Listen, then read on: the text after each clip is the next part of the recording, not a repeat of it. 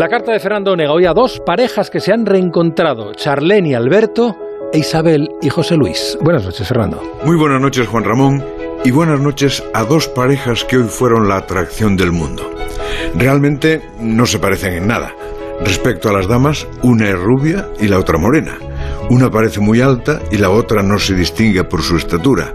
Una es deportista y la otra no ha destacado todavía en ninguna hazaña deportiva. Una nació en Zimbabue y la otra en Chamberí. Y una hace rumacos con su marido. A la otra no se le conoce compañía, pero o es muy discreta o no hubo paparazzi que la cazaran.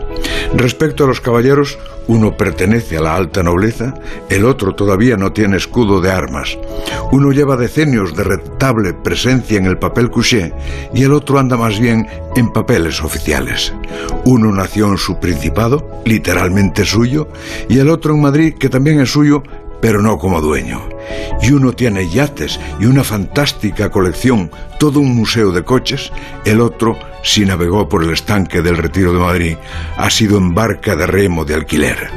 Lo que une a ambas parejas es que llevan tiempo en los rumores de aquella esquina que cantaba la pantoja y hoy dieron las fotos del día. Son, como habréis imaginado, Charlene y Alberto, e Isabel y José Luis. Los primeros han dicho que siempre se han querido, pero los separó una enfermedad.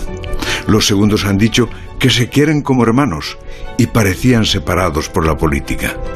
Querida Isabel y Charlene, José Luis y Alberto, les escribo justamente para celebrar su amor que los cronistas llaman reencuentro.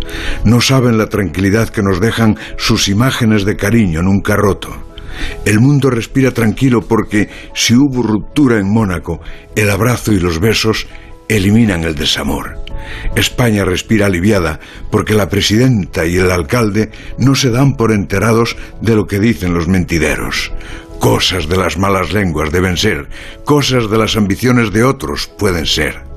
Ellos se quieren y solo se vigilan a ver quién es más querido en las encuestas. No harán un hogar con niños como los de Mónaco, pero la militancia sueña con verlos bajo el mismo techo del Partido Popular.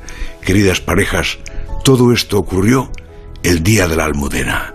Estoy por jubilar a San Valentín y proponer este día como el día de los enamorados y a la almudena como patrona del amor. La brújula